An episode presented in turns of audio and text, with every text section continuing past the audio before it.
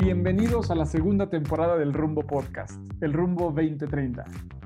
Nuestro propósito es inspirar y acompañar a las empresas y a las personas a su mejor versión. Yo soy Tico Pérez Grobas y soy emprendedor serial, speaker, experto en psicología, cultura, comunicación y transformación organizacional. Y yo soy Alex Ureña, soy LinkedIn Top Voice, speaker, experto en bienestar, liderazgo y desarrollo de equipos de alto rendimiento. Hacemos este podcast para conectar, crear y generar conversaciones profundas con personas excepcionales, con líderes de empresas, con speakers, con expertos, escritores, deportistas, científicos, emprendedores, humanistas y líderes de opinión.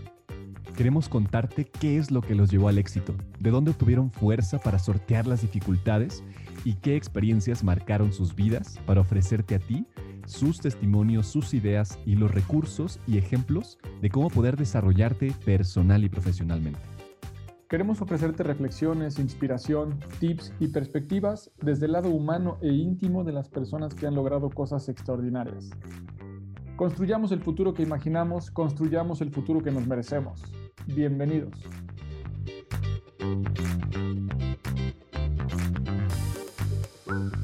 Y acá estamos de vuelta, de vuelta. ¿Qué tal, Tico? Bienvenido. ¿Cómo estamos? Un nuevo capítulo de Rumbo 2030, la segunda temporada de El Rumbo Podcast. Y estamos con un lujo, un señorón. Alan, bienvenido.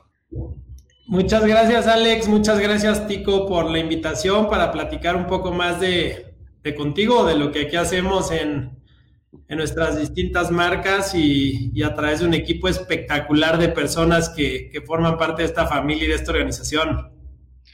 Pues muchísimas gracias, Alan. La verdad es que qué gusto. Yo te, conocí hace ya algunos años. Estabas dando una, una, plática en el Palacio de Hierro. Hicimos ahí un recorrido con Endeavor y luego nos fuimos al cine y por ahí, ahí, conocí por primera vez tu historia. Y la verdad es que desde ese momento me, me sorprendió y me quedé súper admirado de cómo lo estabas haciendo. Y me acuerdo que en ese momento dijiste una frase que, que no olvido ni olvidaré. Y tú decías que de todas las miles de personas que ya trabajaban contigo, literal, eh, tú habías hecho de alguna manera una parte del proceso o los habías entrevistado. Y eso se, se, me hizo increíble, porque yo estaba en una fase ahí como de expansión y en ese momento decía, wow, ¿en qué momento todavía se da el tiempo de estar obviamente mucho más grande y de hacer eso? Y luego, bueno, muchas cosas más, pero entonces quisiera empezar con eso, Alan. Eh, además de que nacimos casi el mismo día, tú naciste el 8 de mayo y yo el 5, pero este, algunas similitudes que veo por ahí. Quisiera que nos platicaras quién eres, Alan, cómo te defines. Pues muchas gracias. O sea, yo eh, sí, me defino como, ¿sabes qué? Que últimamente me he dado cuenta que tengo distintos roles y que juego distintos roles en la vida y trato siempre de, mantener cada uno en su carril. Entonces, por un lado, eh, soy papá, tengo tres niñas espectaculares de 12, 10 y 9 años. Justo ahorita les platicaba a ustedes que mi chiquita acaba de emprender hoy con lanzando su línea de jabones que los hace a mano y así es un personaje, la otra hace mermeladas y la otra, cada una está como buscando cómo replicar lo que han visto en, la casa. Eh, por otro lado, eh, soy hijo, soy hermano, soy, estoy súper pendiente de buscar que, que mi familia eh, siempre esté junta y que haya esa cohesión que es tan importante no perderla de vista cuando cada uno hacemos como nuestras familias nucleares, pero además están nuestros papás, nuestros hermanos, esas personas que nos apoyaron y nos ayudaron a llegar a ser quienes somos hoy. Eh, soy parte de Contigo, que es algo que, como saben, me apasiona y me emociona muchísimo.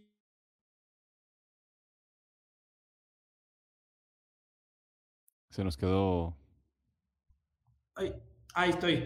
De, hacer este viaje con personas espectaculares que, sueñan eh, lo mismo que, sueña esta organización y que han hecho de, nuestro propósito, su propósito de vida, que han encontrado en esta organización una plataforma, un vehículo que les permita trascender. Eh, soy amigo, recientemente eh, he, empezado a reconectar con mis amigos porque al inicio de esta organización y como dice, dedicándole muchísimo tiempo, como que me fui alejando de personas muy queridas, dedicando la mayoría de mi tiempo a la organización y hoy eh, pues he tenido la oportunidad de empezar a reconectar con, con amistades del pasado Eh, soy un ser humano, igual que todos los demás, con muchísimas fallas, con muchísimas vulnerabilidades, con muchísimos defectos y creo que con la una de las pocas virtudes, además de la salud, el estar rodeado de personas, de nuevo, increíbles en estos distintos grupos que me hacen, eh, pues que me hacen verme más o menos más o menos bien, pero, pero yo creo que es el reflejo de, la gente que tengo alrededor. Entonces, soy eso y, un resumen súper rápido, o sea, soy arquitecto, estudié un MBA en Estados Unidos con concentración en emprendedurismo, eh, soy corredor, me encanta correr, es una de mis pasiones. Em, soy una persona que, que está convencida que vino este mundo a servir y a, y, que está convencida de que, em, pues de que me tengo que desgastar o que me, voy a desgastar y a, encontrar mi propósito en el servicio a los demás. Entonces, eh, no soy alguien que, que, piensa que viene a este mundo como a disfrutar muchísimo y a gozar, sino más bien a, ponerse al servicio de los demás y a tratar de generar eh, círculos de bienestar para, para, para las, las, personas que, que nos acompañan en este viaje.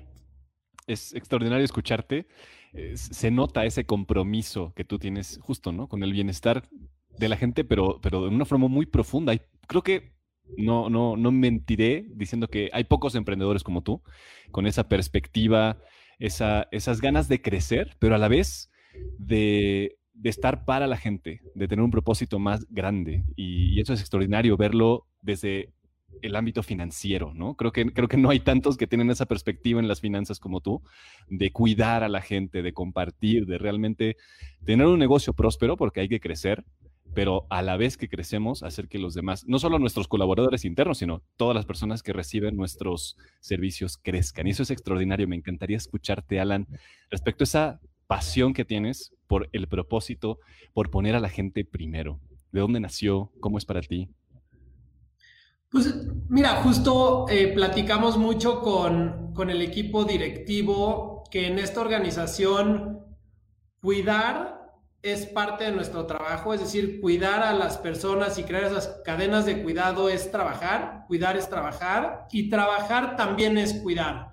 Entonces, em, desde, desde la posición en la que yo me encuentro, eh, una de las maneras para mí de de, poder agradecer que la gente dedique el recurso más valioso que tiene en su vida, que es el tiempo, y que decida dedicarlo a un sueño que, un pequeño grupo de personas tiene hace 10 años, eh, creo que una de las, de las mejores maneras de, pagarlo justamente es, es cuidándolos y estando para ellos, no solo en las, en las buenas, porque en las buenas está la mayoría de la gente, sino también estando con ellos en los momentos más, más complicados. Entonces, eh, esta posibilidad de, de, servirlos a ellos y de, y de que ellos conecten con un propósito más grandote, lo que nos permite es generar un efecto multiplicador que luego a su vez ellos cuidan a nuestras clientas. Hablaba hace rato de los distintos grupos de interés. Entonces, nosotros nos cuidamos como colaboradores como consecuencia de sentir ese cariño y esa calidez de la organización, nosotros como colaboradores cuidamos a nuestras clientas y nuestras clientas al sentirse valoradas y especiales también cuidan a nuestra organización de regreso, ¿no? Con su lealtad, con su recompra, etcétera. Y esa es la manera en la que nosotros indirectamente cuidamos a nuestros accionistas y a nuestros proveedores. Entonces, tratamos de generar estos, estos círculos virtuosos donde eh, todos podemos ganar y que nos puede ir bien a todos eh, sin perder de vista nuestro propósito. Y, otro de los caminos como muy importantes que Tico mencionaba hace rato, en los que, en los que yo creo que puedo cuidar a, las personas es justamente poniendo mucho cuidado en elegir al equipo de, líderes de esta organización. O sea, una máxima para mí es que cualquier persona que trabaje en esta organización debería de poder ser el jefe o la jefa de una de mis hijas cuando decía entrar a esta organización. Entonces, si en mi mente pasa por ese filtro, entonces si yo pondría el desarrollo y el cuidado y el aprendizaje y el, y, el, y el path de carrera de mis hijas en sus manos, entonces me siento con, un nivel de congruencia suficiente para poner el de tus hijos, el de tus hijas o el de cualquiera de, los hijos o hijas, papás o mamás, hermanos o hermanas que se suman a la organización. Eh, como he dicho mucho en el inicio, soy muy imperfecto, le dedico mucho tiempo a eso, no solo a elegir, sino a tratar de acompañar el camino y recordarles constantemente eso. Pero bueno, eh, a veces nos equivocamos, hemos cometido errores ahí que, han dañado nuestra cultura, pero, pero le ponemos mucho, mucho foco a, eso. Qué padre, nunca había escuchado esa, esa eh, como analogía, ¿no? De que al momento que seleccionamos a los líderes, pudiéramos estar seleccionando al futuro jefe o líder de alguno de nuestros hijos o hijas. Y wow, me quedé resonando con eso. Seguramente lo tomaré por ahí para, para darle mucha vuelta. Pero pensando en eso precisamente, eh, ¿cómo, ¿cómo, le has hecho eh, para hacer que en, tu, en, en, contigo, donde hay más de 3.000 colaboradores, eh, hayas podido inspirar, compartir y delegar esta filosofía o este propósito de trascendencia, de estar centrado en las personas, de confianza, en donde, como tú acabas de decir, no siempre ha salido todo bien, pero justamente es ahí donde a partir de tus decisiones y tus eh, actuaciones has podido mandar un mensaje. ¿Cómo se logra eso? Porque veo a muchos emprendedores que cuando tienen al equipo a su cargo son capaces de transmitirlo, pero no han encontrado la manera de hacerlo llegar a un, a un tercer o cuarto nivel? Es una súper buena pregunta, Tico, y Mari Carmen, nuestra directora de personas, eh, nos ayudó a acuñar un concepto que es una cadena de cuidado, ¿no? Si, o sea, si yo elijo bien al equipo con el que yo trabajo constantemente, y yo los cuido y les modelo eso y los acompaño en las buenas y en las malas y estoy ahí para ellos. Y soy eh, pues mucho más que quien les pide metas o quien les pide resultados o quien les autoriza no sé qué cosas, sino realmente estoy ahí para inspirarlos, para eh, recordarles también cuando nos equivocamos, para tener eh, retroalimentaciones pues fuertes a veces pero también quien está ahí para hacerles una broma y para hacerles un meme y darles lata. O sea, cuando manejas e, esa relación eh, profesional y, tienes la capacidad incluso de convertirla en una relación personal, de alguna manera e, ellos replican esos comportamientos con, con sus equipos. Entonces, yo estoy convencido de que yo tengo un equipo espectacular de gentes. En Contigo hablamos mucho de la pirámide invertida, donde eh, nuestros asesores, que es eh, el nivel eh, que está más cerca de nuestros clientes, son los más importantes y yo llevando la dirección de la organización soy el, menos importante. Entonces, quienes están arriba de mí, que son los directores, si yo los elijo bien a ellos y ellos eligen bien a sus subdirectores y así vamos creando esa cadena y modelamos ese cuidado, entonces así es como logramos que se permee. Y te doy un ejemplo de hoy, o sea, una, una persona que trabaja conmigo que es espectacular me escribe y me dice, oye Alan, ¿te importa si tomo vacaciones del 29 al 31? Le digo, ¿te vas a desconectar? Me dice, no. Le dije, no, entonces no puedes tomar vacaciones. Y se queda así como, ¿qué te pasa, enfermo? O sea, ¿cómo que, cómo que porque no me voy a desconectar entonces no puedo tomar vacaciones? Le dije, no, güey, a ver, ubícate. Si vas a tomar vacaciones, Toma vacaciones y desconéctate y conecta con tu familia y aprovecha ese tiempo con ellos y pasa fin de año porque ellos también te necesitan. Si vas a estar con ellos solo de cuerpo presente, como yo digo, pero vas a estar en el celular todo el día y no vas a disfrutar ese espacio con hijos y tal, pues mejor no te vayas porque no estás ni aquí ni allá, ¿no? Entonces, como que este concepto de, del libro de One Thing, de hacer contrabalance, o sea, de cuando trabajas, trabajar duro y estar ahí y estar sin carga y, sin decir me gustaría estar en casa, pero también cuando estás en casa o estás de vacaciones, estar ahí y estar para tu familia es como algo que nosotros eh, cuidamos mucho. No creemos que hay tanto como work-life balance como tal, eh, porque si no vives mucho con carga de los dos lados, creemos eh, eso, que cuando trabajas, trabaja duro, estate metido, pero también cuando estás con tu familia, estate al 100, porque es horrible para nuestros hijos vernos contestando mensajes cuando quieren eh, pues, jugar contigo, platicar contigo, etcétera, ¿no? Está bien interesante esto. Em, y, es, algo que regresa la confianza en las empresas. Y me imagino que también ese tema de la confianza es la base, ¿no? La base fundamental de lo que tú generas con tus clientes, ¿no? Eh, es, es, un sistema comunal basado en la confianza, basado en la productividad, basado en el crecimiento, pero no puede ser hacia afuera si no es hacia adentro. Entonces es bien interesante este ejemplo de congruencia de confiar en la gente, de realmente dejarla estar cuando está con su familia, porque después eso se ve reflejado, ¿no? Se, ve manifestado con los demás.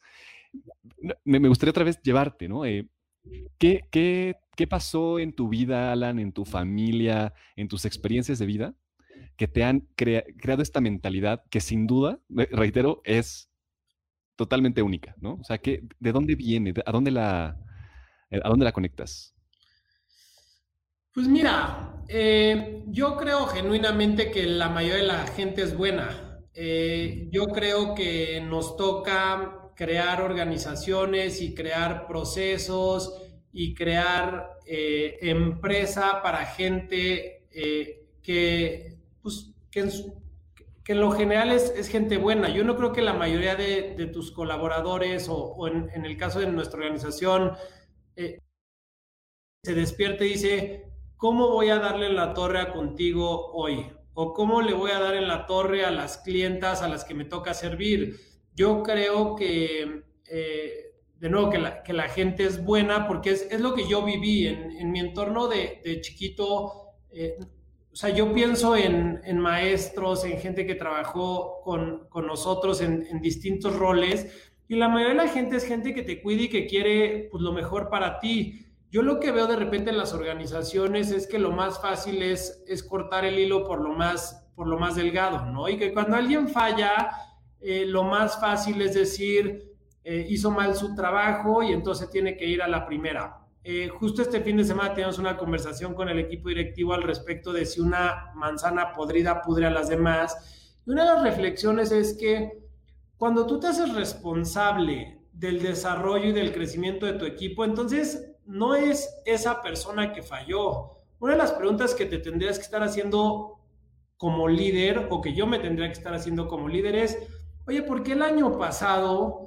nuestra organización rotó por arriba del 130% y este año vamos a cerrar en niveles por abajo del, del, del 60%? O sea, ¿qué cambió en la organización? ¿Qué cambió en nosotros como líderes? Y preguntas que nos hicimos así el año pasado nos llevaron a esto y hoy nuestro director eh, de, ventas, Paco, nos decía, mi sueño es la rotación de un dígito. O sea, no es llegar de 130 a 60 y decir, bueno, ya la, mejoramos más del, digamos, la disminuimos en más de, de 50%, es, ok, ¿cómo la llevo del 60 a, a un 9 o menos? Si, si decimos que somos una superorganización, que somos empresa socialmente responsable, que somos un great place to work, que somos una organización en la que puedes crecer y desarrollarte y tal, ¿por qué la gente se está yendo? ¿Qué nos está faltando a nosotros como líderes? ¿Qué no les estamos dando? ¿Qué no estamos siendo capaces de comunicarles para que puedan conectar y decidir quedarse aquí para siempre? Entendemos que la gente eh, a veces quiere buscar otras oportunidades o que creció y a lo mejor la organización no creció al mismo ritmo, entonces tiene que cambiar a otro lugar, pero estamos convencidos de que nuestra, eh, o sea, toda nuestra energía tiene que estar puesta para cuidar a las personas. Por eso, porque si yo crecí en un entorno, a tu pregunta, Alex, si yo crecí en un entorno donde a mí me cuidaron y creyeron en mí y, me desarrollaron y me formaron para que pueda llegar acá, ¿por qué nosotros no haríamos lo mismo por, por personas que están entrando al mundo laboral y que están buscando una oportunidad como la que buscamos muchos de nosotros hace, hace algunos años y que ponemos eh, pues, lo que tenemos al servicio de la organización y lo único que buscamos es alguien que, que crea en nosotros, que confíe en nosotros. Eh, una experiencia importante para mí es que desde chiquito mi papá nos daba responsabilidades mucho más grandes de las que podíamos tener y entonces nos soltaba, este, eh, pues como decisiones grandotas. Y eso te va haciendo crecer como persona y expandir. Te vas a equivocar, claro, yo me he equivocado un millón de veces. Pero si nosotros creemos en las personas y, y, nos basamos en que hicimos una buena elección y confiamos Y cuando alguien se equivoca, somos buenos para retroalimentar, pero con el objetivo de que la persona crezca, no de que pierda confianza en sí misma. Entonces, pues hacemos lo que podemos por ir creando eso, esos círculos virtuosos que les permitan a ellos eh, pues honrar el tiempo que dedicaron o que dedican a esta organización y, tener oportunidades. Para esa parte de la confianza te he escuchado decir en repetidas ocasiones la importancia de la palabra, ¿no? La importancia de poder cumplir con lo que, con lo que prometes y te he escuchado también decir que tú a veces no lo has hecho, pero o sea, empiezo a, ver en ti como esta parte de, de, confiar en tu propio proceso, ¿no? En perdonarte muy rápido, y permitir a los demás también pasar por ese proceso y entonces poner en práctica ese aprendizaje en la siguiente que hay viene además, ¿no? Veo que también, como dices, desde muy chiquito has podido tener estos temas de responsabilidades grandes y has montado también algunos animales un poquito grandes desde muy chico y creo que te gusta esta parte de, de estar eh, a, un buen ritmo eh, en diferentes cosas. Un poco mi, mi, pregunta tiene que ver con, eh, hay muchos atributos en tu persona que han hecho que a la empresa tenga el crecimiento que ha tenido y el éxito que ha tenido. Lo que quisiera preguntarte es, ¿qué diferencia ves en las organizaciones que tienen un líder consciente y un propósito trascendente versus aquellas que no lo tienen?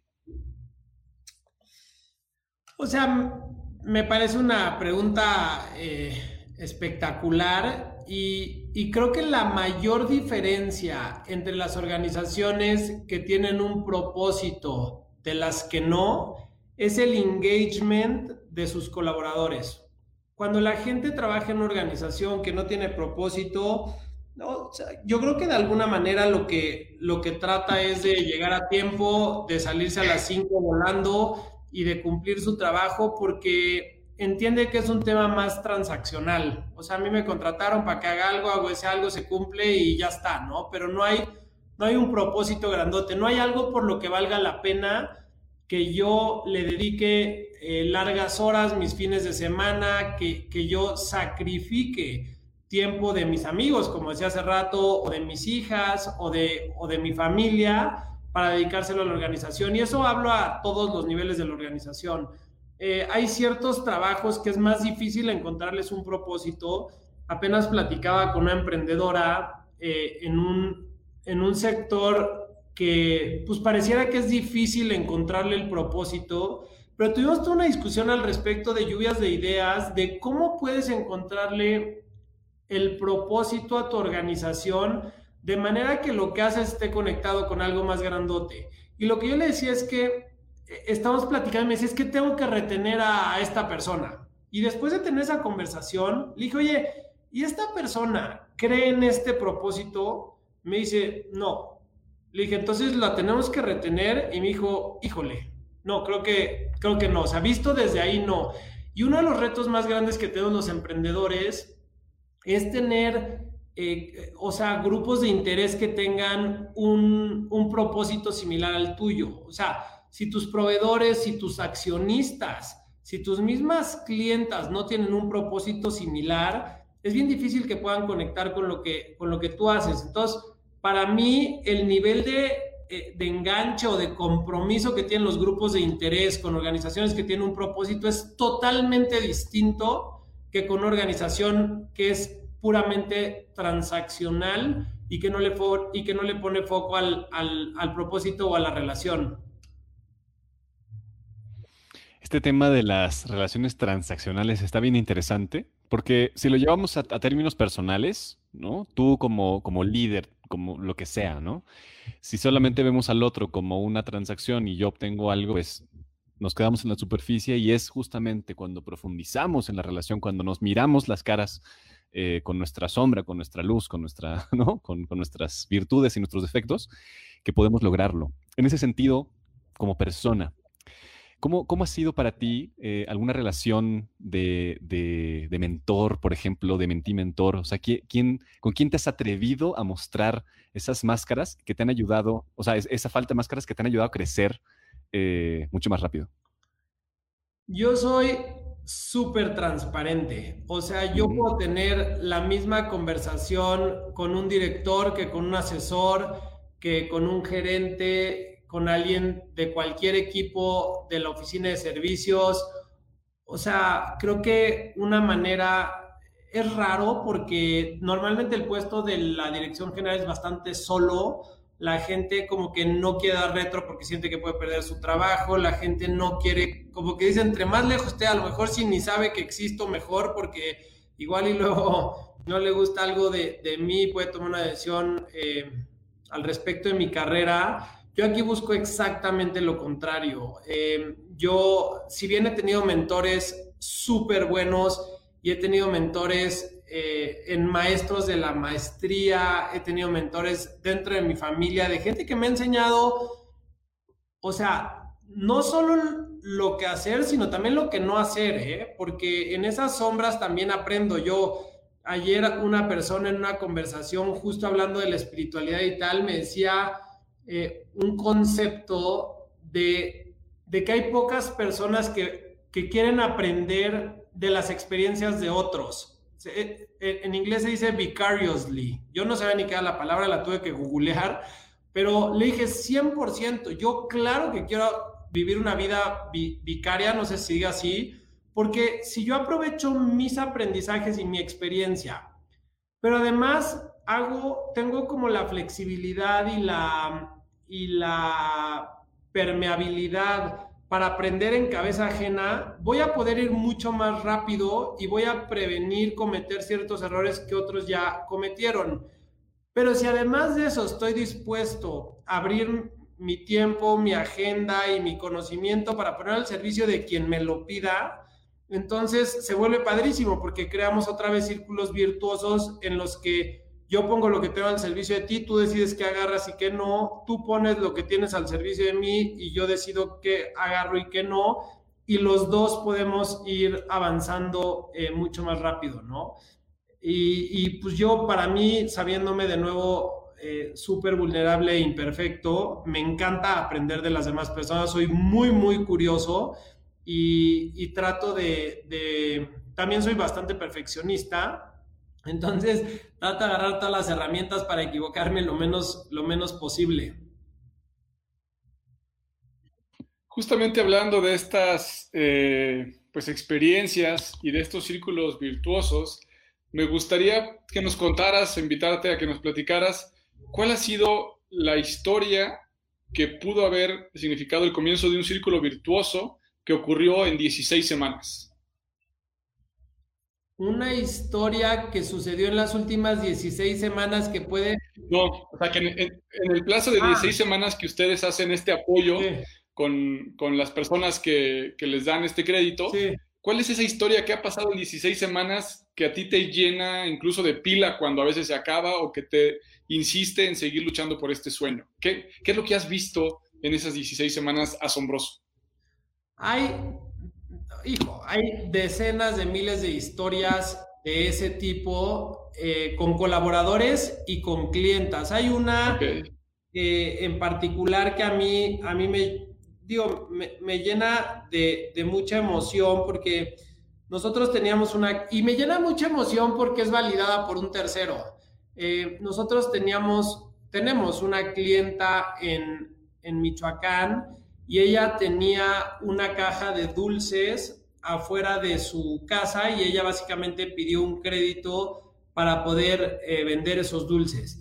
Y entonces, si bien me voy a brincar un cachito lo de las 16 semanas, perdón por eso, porque 16 semanas es un periodo bien cortito para que alguien pueda dar un brinco cuántico, pero esta historia a lo mejor eh, no son 16 semanas, pero creo que toca el punto que, que te interesa a ti esta, esta mujer lo que hizo fue, a la vuelta de distintos ciclos, pasó de tener una caja de cartón afuera de su casa con dulces a tener una farmacia con seis estantes donde, vendía medicina, donde vende medicinas de genéricos e incluso genera dos fuentes ya de empleo ella misma. Y, y algo que me llena de emoción es que a ella la reconoció uno de los bancos más grandotes eh, con el Premio Nacional de Microfinanzas. Entonces, la, la compararon con todas las mujeres emprendedoras del segmento, con el logro que había tenido ella comparada con todas las demás, es decir, había un benchmark, eh, digamos, institucional y ganó el Premio Nacional de Microfinanzas. Entonces, como esas historias hay muchísimas, o sea, me acuerdo una de una cliente en el municipio de Loro, por ejemplo, que, empezó ella vendiendo tortillas y la última vez que la vi ya traía su walkie-talkie y ya tenía tres locales de tortillas y ya vendía en tres locales distintos y ella ya era la jefa de todos y entonces eh, les llevaba masa y recogía el dinero y tal. Entonces, eh, digo, de esas hay muchísimas historias en términos de, de clientas y, y, quisiera nada más eh, a lo mejor poner por ahí un puntito para reconocer a nuestros colaboradores. Eh, hay gente de recién ingreso, que eso sí, te puedo decir que es en un periodo de 16 semanas, pero visto desde otro lugar. Gente de recién ingreso que entró a nuestra región de Tabasco hace un par de meses cuando empezaron las inundaciones y gente que probablemente nunca había estado en el sector y que dedicaron o, o siguen dedicando eh, mucha parte de su tiempo y de su energía a acompañar a nuestras clientas a salir de estos, de estos pues estas desgracias de las inundaciones. Entonces, eh, para mí, enseñarles a ellos que lo que hacemos en Contigo es mucho más grande que solo colocar créditos y cobrarlos, es una manera de, de tocar eh, pues el alma de nuestros, de nuestros colaboradores y que ellos a su vez lleven esos aprendizajes a sus, a sus hijos y se cree este efecto multiplicador en las siguientes generaciones. Creo que hay, hay, ejemplos de ese tipo que nos permiten eh, en un periodo bien corto tocar la, las vidas de las personas. Y eso está extraordinario, ¿no? Eh, el efecto expansivo, la ola que, que se va eh, desarrollando. Me gustaría ir hacia la formación de líderes. ¿Cómo le haces en tu organización? Además de la coherencia y además de esta transparencia que nos hablas, para formar líderes que tengan ese mindset que tú necesitas para seguir expandiendo tu organización? Eh, tenemos un, de un consultor aprendimos un concepto que es, eh, se llama, digo en inglés le dicen ownership, él le llama dueñez empresarial. Eh, eso me llevó de rebote a través de, de Endeavor que mencionaba Tico hace rato, a leer un libro de, The Founders Mentality. Y, y lo que nosotros buscamos a través justamente de empoderar y de dar la confianza a nuestros colaboradores es em, instalar esta mentalidad de decir, si esta organización fuera tuya, si tú fueras 100% dueña o dueño de esta organización, estarías tomando esa misma decisión? Y entonces eso los pone a reflexionar de una manera distinta, porque el principio de dueñez es interesante, pero tú y yo y cualquiera de los que están escuchando esta conversación podemos ser dueños de cualquier empresa pública. Si tú compras una acción, en concepto eres dueño, pero eso no significa que puedes tomar decisiones. Cuando incorporas la mentalidad de fundador, se vuelve muy distinto, porque cuando eres el fundador es tu bebé y cuando es tu bebé se vuelve personal. O sea, una acción que compraste una empresa en la que eres dueño, si falla la vendes y compras otra y no pasa nada. Pero cuando es tu organización y cuando tú la fundaste, o sea, se vuelve, como decía, personal. Y una cosa que yo le digo, por ejemplo, a algún asesor o algún gerente o algún regional es, a ver, Tú eres el fundador y el dueño de esta región o de esta ruta que atiendes o de estos equipos que abriste o de estas clientas que tú trajiste. O sea, tú fundaste esa relación. Entonces, cuídala con ese nivel de compromiso porque eso habla de quién eres tú. En algún momento leía de una organización que decía que, eh, que dentro de sus valores estaba como firmar, como firman los artistas sus cuadros, decir, ¿estarías dispuesto a poner tu nombre al lado de cada cosa que haces para la organización para la que trabajas?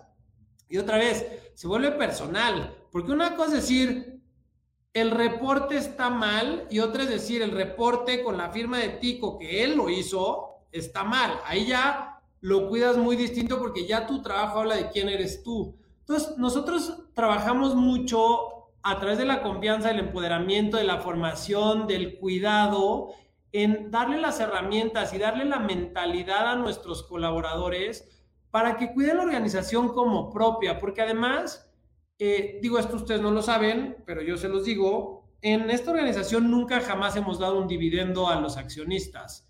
Todo el dinero que se, que se ha generado en la historia ha sido para seguir invirtiendo en crear oportunidades para los que estamos y para los que vengan en el futuro.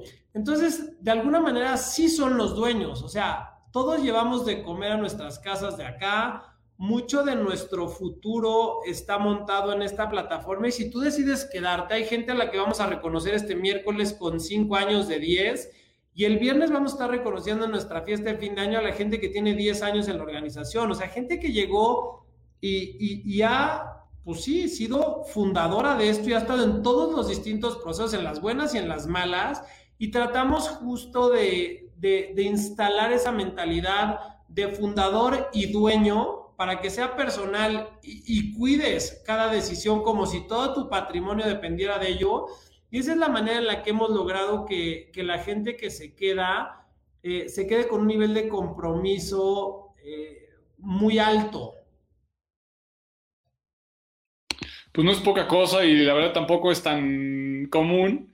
Y en ese sentido, eh, a ver, me gustaría preguntarte, si fueras un verbo, si fueras un verbo, una acción, Alan, ¿cuál crees que serías? Si fuera un verbo, ¿cuál? Si fuera una acción, ¿cuál sería? Em, yo digo, creo que una de las cosas que me caracteriza eh, es la, pues dos, tres cosas que me caracterizan. una es la disciplina, la resiliencia y la pasión. Eh, creo que son como tres características que, que mucha gente, digo que la mayoría de la gente que me conoce te podría confirmar que soy como muy disciplinado, soy muy resiliente, o sea, como decía hace rato, me equivoco, pero me paro rápido porque no me voy a quedar en posición de víctima y haciendo drama, hay que seguirle y hay que arreglar lo que echaste a perder y corregir y hay que pedir una disculpa cuando te equivocaste, pero hay, que seguir avanzando, o sea, soy acción y, y, soy súper apasionado. De las cosas que si me apasiono con algo, le doy todo y si no me apasiona, no le dedico ni un segundo porque siento que tengo bien poquito tiempo en mi vida y no lo voy a perder en cosas que no me, que no me generan ese, eh, o sea, esa chispa, ¿no? Dale, ¿quieres darle un seguimiento a No, bueno, justamente eh, ya teniendo esas tres acciones, me gustaría ver eh, como más profundamente en, la parte de la pasión, que para mí es un tema que también me, quita y me, y me levanta, o sea, me, quita el sueño y me levanta temprano. Eh, pero creo que somos afortunados de haber encontrado una pasión. Somos afortunados además de, poder trabajar en nuestra pasión, ¿no? A mí también de repente eh, me dicen pues, que estoy loco, que trabajo todo el día, que, este, y de repente digo, pues es que es algo que, que no puedo dejar de hacer, es algo que, que pagaría por hacer. Entonces, en ese sentido, eh, mi pregunta, y es mucho de lo que hacemos Alex y yo de repente con los talleres, con algunos equipos, de despertar esa pasión o esa curiosidad por encontrar más allá del día a día, más allá de la agenda, más allá de un acto, sino cómo se conecta con otras cosas. ¿Tú crees que la pasión se puede eh, provocar? Yo creo que, yo creo que no. O sea, honestamente yo creo que, a ver, claro que puedes conectar con algo y claro que de repente hay algo que hace que te conectes y, gente como ustedes liderando equipos eh, de trabajo, puede, que hagas algo tú que despierte esa chispa en alguien. Eh, pero es algo que uno trae adentro. O sea, yo nunca me podría apasionar con hacer algo que no tuviera que ver con servir a otros, por ejemplo. Para mí, qué chistoso que dices que, pagarías por trabajar. Yo, eh, algo que, dije desde el día uno es que yo me iba a, jubilar de contigo el día que me asomara por la ventana de nuestra oficina y viera una lista, una, una, una fila de gente que estuviera dispuesta a trabajar aunque no le pagáramos. O sea, que fuera tan eh, impactante y tan aspiracional lo que hacemos que la gente estaría dispuesta a formar parte de esto aunque no tuviera que pagar. Y fíjate que algo que se me ha hecho padrísimo, ahorita regreso a la pasión, pero mucha gente ha decidido venir a trabajar a esta organización tomando un descuento en sus compensaciones porque confían en que lo que estamos haciendo es mucho más grande y que, y que esta organización tiene tal nivel de compromiso con sus personas que se los va a saber retribuir. Y yo estoy 100% convencido con eso. O sea, tenemos que seguir creando valor y construyendo eh, un futuro próspero para poderle pagar a todas esas personas que digamos, no solo que tomaron descuento en su compensación, sino que están poniendo su tiempo para construir esta organización y lo están poniendo desde esa perspectiva. Eh, regresando al tema de la pasión y súper rápido, yo no creo que, para empezar, no todo el mundo le encontramos. Este, este concepto de Ikigai, este concepto japonés de, ¿no? De, ya lo conocen y seguro todos sus, la gente que lo escucha también, pero encontrar ese punto entre algo que te apasiona y algo para lo que eres bueno y que además es bueno para el mundo, y, o sea, encontrar ese punto es un regalo de la vida. Y yo, como digo, más o menos conocen mi historia, yo estaba haciendo finanzas en un sector súper frío, que es el sector pyme, donde, de nuevo, te puedes platicar 100 historias es que si yo hago un buen crédito, entonces el impacto que van a generar trabajo, que van a dar PT, o sea, no sé qué. Pero tener ese contacto directo con nuestras clientas, llegar en directo a la base de la pirámide de este país, a un segmento como las mujeres, dotarlas de oportunidades para que puedan brillar, para que puedan darle un mejor futuro a sus hijos, para que puedan cambiar el futuro de sus comunidades. O sea, vivir eso de cerca, eso es un, eso es un regalo. O sea, para mí eso es un regalo de la vida y yo sí estaré dispuesto a pagar por hacerlo. Y, y tristemente hay gente que no lo encuentra y creo que también no lo encuentra porque se cansan de buscar, porque no es lo fácil. O sea, lo fácil es acomodarte a un 9 to 5 y a que te paguen tu sueldo y, es lo fácil y lo cómodo. Y si tú escuchas eh, de muchos emprendedores, los que han sido hiper exitosos y, los demás como, como yo, que pues ahí vamos haciendo nuestra luchita, eh, todos de alguna u otra manera hemos tenido que sacrificar muchísimo para conectar con esa cosa grandototota y tuvimos que sacrificar. Yo cuando terminé mi maestría tenía una oferta para trabajar en Estados Unidos con un sueldo grandototote, ya sabes, recién salió del MBA, y, y dejé eso por venir a, a, a, crear, a construir, porque mi pasión está en construir y en construir algo que sirva a los demás. Entonces, eh, digo, yo soy súper afortunado, he tenido un, equipo, un grupo de soporte espectacular, mi familia me ha apoyado, hay un, o sea, accionista, o sea, muchísimas cosas, ¿no? He tenido muchas herramientas, ¿no? Eh, no me quejo para nada, al revés, le doy muchísimas gracias a Dios. Pero lo cómodo a veces es quedarte en tu zona de confort y en esa zona no hay crecimiento, tampoco hay muchos riesgos, o sea, te corren, pero pues consigues otro trabajo similar, pero llega tu quincena eh, pues dos veces al mes. Cuando te atreves a emprender y a buscar tu pasión y a perseguirla, eh, o sea, esa es una zona esa es una zona donde se, separan los, los niños de los hombres y donde, donde ahí sí te, topas con, muchas, o sea, con muchísimos retos. Y, pero vale la pena, porque al final tenemos una vida y yo creo que eh, siempre que puedas, eh, digamos, mantener lo básico, tener alimentos, casa, salud y tal, creo que tienes o sea, la posibilidad de perseguir tu pasión y hacer algo que, haga que esta vida tenga sentido y que cuando entregues el uniforme lo entregues desgastado, sudado, pero que haya valido la pena, ¿no? Sí, hay que, hay que sudar, sudar la camiseta sin duda. Eh, estamos totalmente de acuerdo, ¿cierto? También como Beatico. Eh, muchas de las cosas que dices, que dices resuenan profundo, ¿no? Profundo. Este, este camino es intenso, pero es muy satisfactorio. Y a mí me gustaría llevarte más adelante y más amplio, ¿no? Justamente eh, haciéndole honor al título de nuestra segunda temporada, el 2030, ¿no? Y me gustaría saber, Alan, ¿qué te imaginas en los próximos 10 años?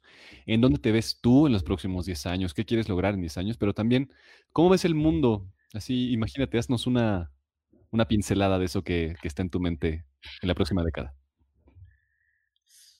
Eh, yo me veo contribuyendo a esta misión desde alguna trinchera. O sea, yo, yo no me veo haciendo otra cosa en mi vida. Eso no significa que me vea dirigiendo al grupo o dirigiendo eh, el negocio como hoy existe. Sí me veo contribuyendo, sí me veo eh, contribuyendo a, a generar eh, plataformas, productos, eh, vehículos que puedan servir y, cambiar la vida de las personas. Eh, tristemente, cada vez se polariza más la riqueza. Hay gente muy, muy rica y mucha gente sin oportunidades y nosotros nos sentimos muy, muy contentos de poder conectar esos dos mundos, de poder ir al mundo del capital y, y pedirles sus recursos económicos, darles buenos rendimientos, pero con eso poder catalizar las, las vidas de la gente que más lo necesita y brindarles oportunidades. Y ser esa bisagra entre esos dos mundos es algo que nos emociona muchísimo. Yo me veo haciendo eso en servicios y en productos y servicios financieros, pero se puede también en el futuro, a lo mejor es en salud o es en educación o, o en algunos otros temas que nos apasionan porque, porque vemos eh, la fricción y el dolor que hay en esos sectores para la población a la que, a la que servimos. Yo me veo definitivamente contribuyendo en esas cosas. Em, traemos, en términos del mundo, yo estoy, o sea, yo estoy muy traumado con, la tecnología, eh, no con la tecnología como un habilitador de la persona, sino con la tecnología como un sustituto. Yo veo eh, tristemente como, eh, o sea, ayer estaba cenando con, mi familia y, ves una mesa de dos personas y cada uno está en su celular, seguramente viendo alguna red social o algo, y, cómo te quitan la posibilidad de conectar con la persona que está tan, tan cerca, ¿no? Eh, me ha tocado estar en, o sea, ver una playa espectacular y ves a la gente en lugar de aprovechar eso, están metidos en su teléfono, viendo redes sociales, poniéndole like a alguien que ni conocen, buscando reconocimiento de terceros. Entonces, dicen que la tecnología te aleja de los cercanos y te acerca con los lejanos, pero creo que hemos, o sea, digo, seguro ya vieron The Social Dilemma y, es, es, a mí me trauma cómo... Eh, o sea, la tecnología está transformando el comportamiento de los seres humanos de una manera, eh, tan, eh, digo, ah, no sé, a mí me, choca. Entonces, yo veo un 2030 donde la tecnología se vuelve un habilitador, sí, que ayude a las, por ejemplo, a nuestros colaboradores a brindar una mejor experiencia, un mejor servicio y tal. Pero en el mundo veo la tecnología como bajándole nivel. O sea, yo veo mucha gente que vio, por ejemplo, The Social Dilemma, y, borró sus redes sociales, porque dijo, o sea, verlo así tan crudo te hace reflexionar. Yo, por ejemplo, eh, prácticamente no uso redes sociales, pero todavía le puse además límites de tiempo de máximo 15 minutos al día, porque si no, digo, ya vieron todos los algoritmos, ustedes lo saben, te jala constantemente y empiezas a perder la posibilidad de disfrutar el tiempo con tu gente cercana. Entonces, a nivel mundo, digamos, una macro tendencia que hoy con la pandemia ha salido, que es la tecnología, yo veo una disminución de la tecnología como, como ese sustituto de la conexión y la veo más como un habilitador de las personas en cosas como para aprendizaje, para temas de salud, para, para otro tipo de, cosas. Y, a mí me veo eh, contribuyendo y sirviendo y, y, estando conectado a la base de la pirámide desde, desde ese propósito que tenemos como organización y encontrando formas de aliviar y de, de la vida de otros y de, y de generar oportunidades de desarrollo y crecimiento para cientos de miles de familias, no solo en México, sino, sino en, otras, en otras latitudes. Súper.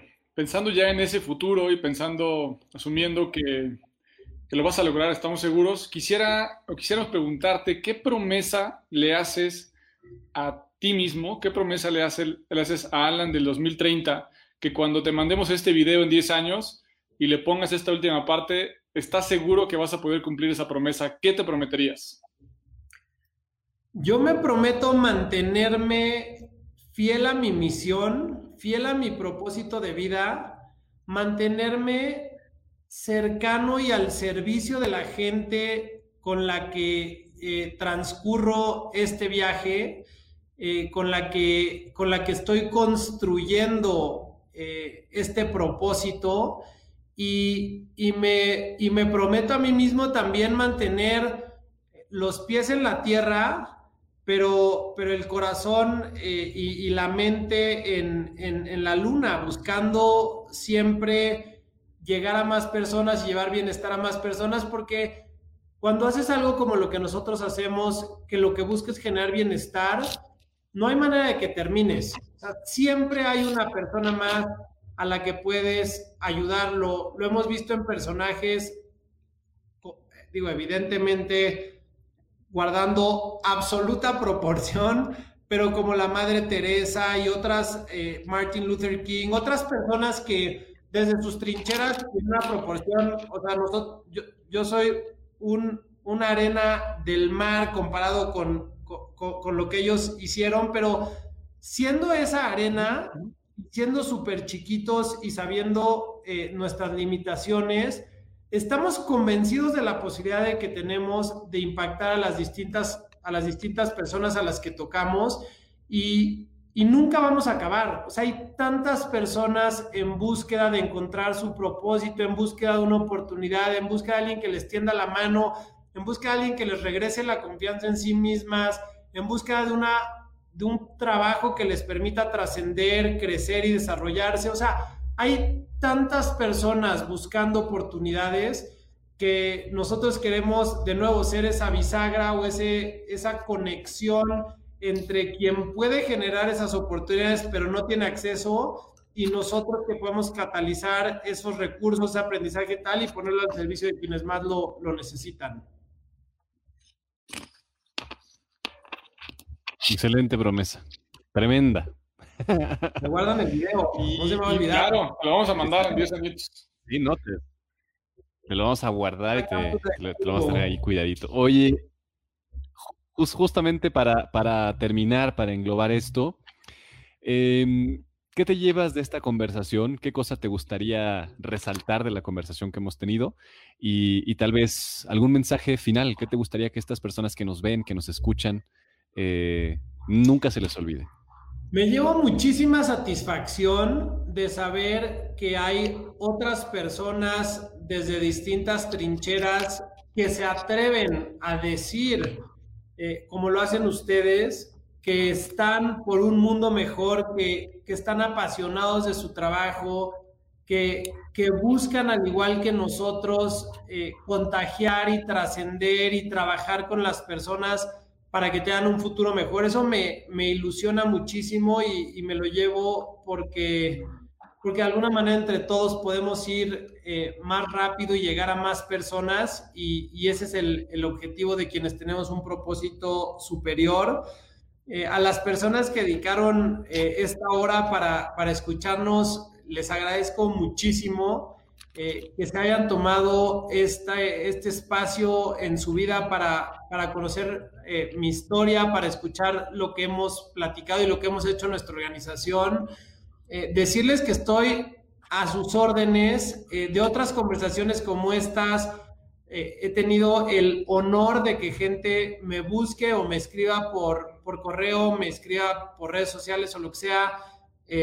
uso LinkedIn y uso Facebook, que son más como redes de, trabajo, mi, Facebook es de, trabajo y feliz de conectar con ustedes, eh, encantado de que Alejandro y Tico eh, pues, les den como mis medios de contacto y, de verdad súper abierto de, conectar. Eh, no dejen de buscar su, pasión, no dejen de de buscar la manera de hacer que esta vida tenga sentido, rodeense de personas como ustedes, eh, que tienen intereses similares a ustedes, eh, sépanse vulnerables, estén abiertos a la retroalimentación, que la gente con la que estás, dicen que eres el promedio de las cinco personas con las que más estás, júntense con personas que, que los hagan mejores, eh, los likes en, las, en, tus posts de no sé qué, da exactamente lo mismo, o sea, ya sé que lo sabes, pero te lo digo, hay gente que compra seguidores y bots y no sé qué, eso de veras no es importante. Lo que es importante es que las personas que te están acompañando en este viaje eh, quieran lo mejor para ti porque encuentran que estás buscando hacer algo más con, tu vida y, poder eh, contagiar y, llegar a más personas Y entonces, pues eso, rodate las personas correctas y ten, ten la apertura para que te reten y para que saquen lo mejor de ti, y para que te obliguen a salir de, la comodidad en búsqueda de, la excelencia y de la trascendencia. Alan, pues muchísimas gracias. La verdad es que nos quedamos con muchas cosas, con, mucho que pensar. Eh, yo no había nunca relacionado eh, que habías estudiado arquitectura con la forma en que hoy estás creando y construyendo un mejor mundo para que muchos habiten ahí adentro y eso me, me, encanta porque lo haces a través de, de, los sueños, ¿no? A través de una pasión, de una convicción, de, este, incluso esta intuición de la que te he escuchado hablar mucho al relacionarte con otros. Y yo me quedo con una conversación bien rica, con muchos mensajes y me quedo con muchas ganas de seguir soñando. Y qué mejor que contigo, hermano Alex. ¿Tú con qué te quedas de esta conversación? También mucha gratitud, muchos aprendizajes de, cómo hacer un liderazgo más trascendente, con más propósito, ¿no? Eh, expandir este mensaje es algo bien importante. Me voy con, pues, el orgullo y el agrado de conocerte, Alan, y que esta sea la primera de muchas. Gracias por acompañarnos en este capítulo y muchas gracias por llegar hasta el final. Celebramos estar cerca de ti y te invitamos a que sigas tomando acción para continuar rumbo a tu mejor versión. Son muchos los que creen que no se puede. Son muchas las malas noticias, son mayoría los que prefieren quejarse que proponer. Tú diste un paso rumbo a tu mejor versión. Invita a alguien más a que también lo dé contigo. Sigue y taguea a Empresas con Rumbo tanto en LinkedIn como Facebook e Instagram o en los perfiles personales de Alex o míos.